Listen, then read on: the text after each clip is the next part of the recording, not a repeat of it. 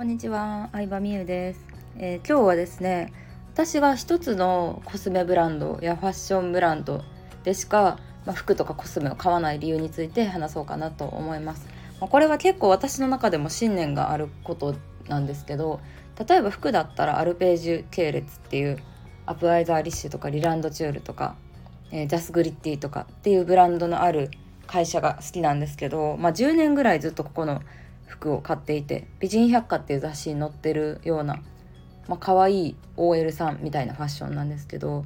まあ、OL さん向けにしてはちょっと金額設定は高めではあるんですけどやっぱり生地がちゃんとしてるなっていうのをすごい思うんですよね。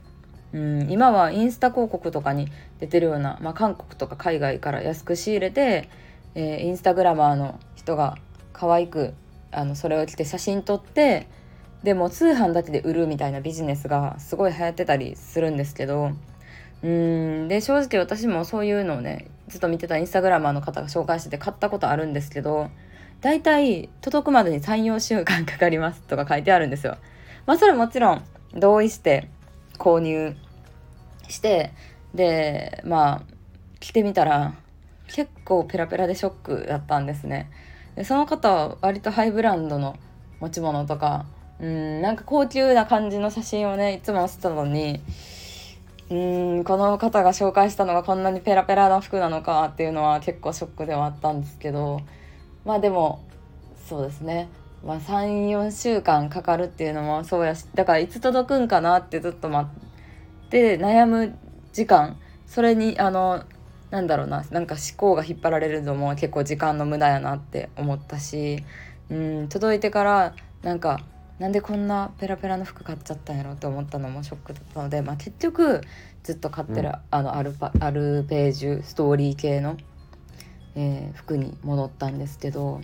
うんなんかあとは何だろうなまあコスメあそうですねああとはずっと同じブランドでね買う理由の一つとしてサイズ感とか生地の質感が分かるのが結構大きいなと思ってていろんなブランドで買うとやっぱり S サイズ M サイズってなってもブランドによってサイズが違ったりするし今通販で買うことも多いので買ってからあれみたいなこともあると思うんですよね。であの、まあ、買い慣れてるブランドだと、まあ、スカートやったら大体これぐらいの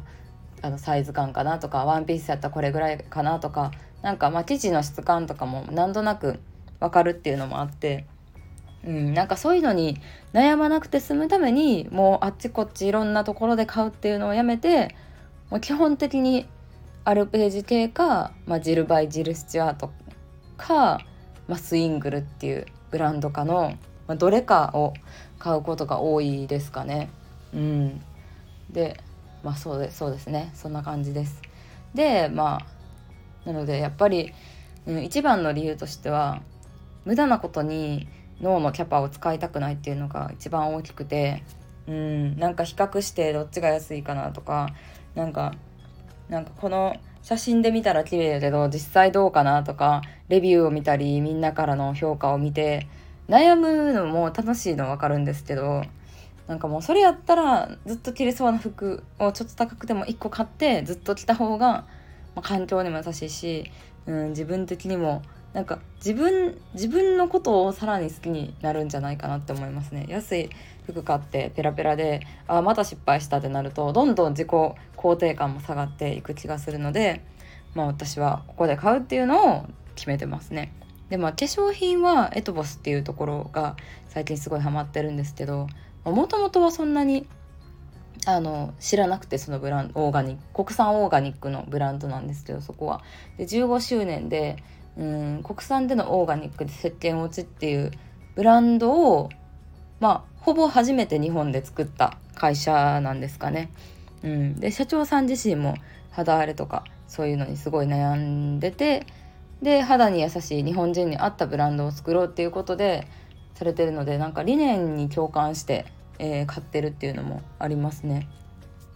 でもともとねあのジル・スチュアートとか、まあ、ディオールとか RMK とかの化粧品を使ってたんですけどうんまあその時からまあ前からね RMK 使ってる時はもう一式 RMK で揃えてたりもしたんですけどもう化粧品は数がありすぎて正直わからないのでもう一つのところで買ってますね。まあ一つのところで買うとポイント貯まったりするのもあるしあのなんだろう一つの同じラインで使うと絶対組み合わせ的にね下地とファンデーションとかいいものを揃えてると思うのでうんなんか肌の調子も良くなったなって思うのでなんかいろんなねあのツイッターとか見てるとこの下地がすごい良かったとかこれ使ったらなんか肌の調子良くなったとか見るとついついそのアイテム欲しくなるんですけどでも化粧品ばっかりは自分の肌質との相性だったりとか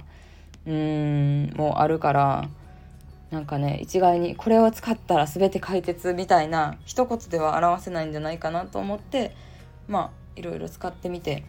あのエトボスに落ち着いたっていうのがありますね。うん、なのでまあ本当にね服もコスメもそうですけど